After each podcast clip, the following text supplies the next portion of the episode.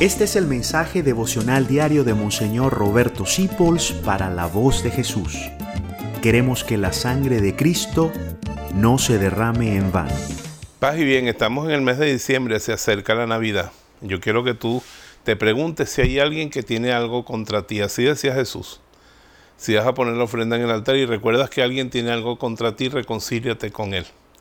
Y este es un mes muy bueno, la gente está blandita para que tú lances un puente de reconciliación con aquellos que te han hecho daño, con los que rompiste, con tu familia, con tus amigos.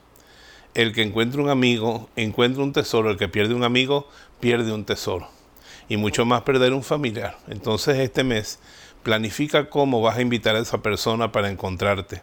Y tendrás una verdadera Navidad en esa fiesta que se aproxima, si así como Dios tendió la mano en diciembre en Cristo para reconciliarse con nosotros, tú lo celebras reconciliándote con aquella persona que se ha apartado de ti. Buena suerte en esa reconciliación a la que te invito y no dejes de pensar, ¿será que tengo que buscar a alguien para unirme de nuevo con esa persona, perdonarla o ser perdonado en esta Navidad?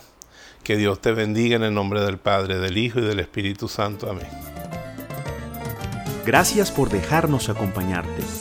Descubre más acerca de la voz de Jesús visitando www.lavozdejesús.org.be. Dios te bendiga rica y abundantemente.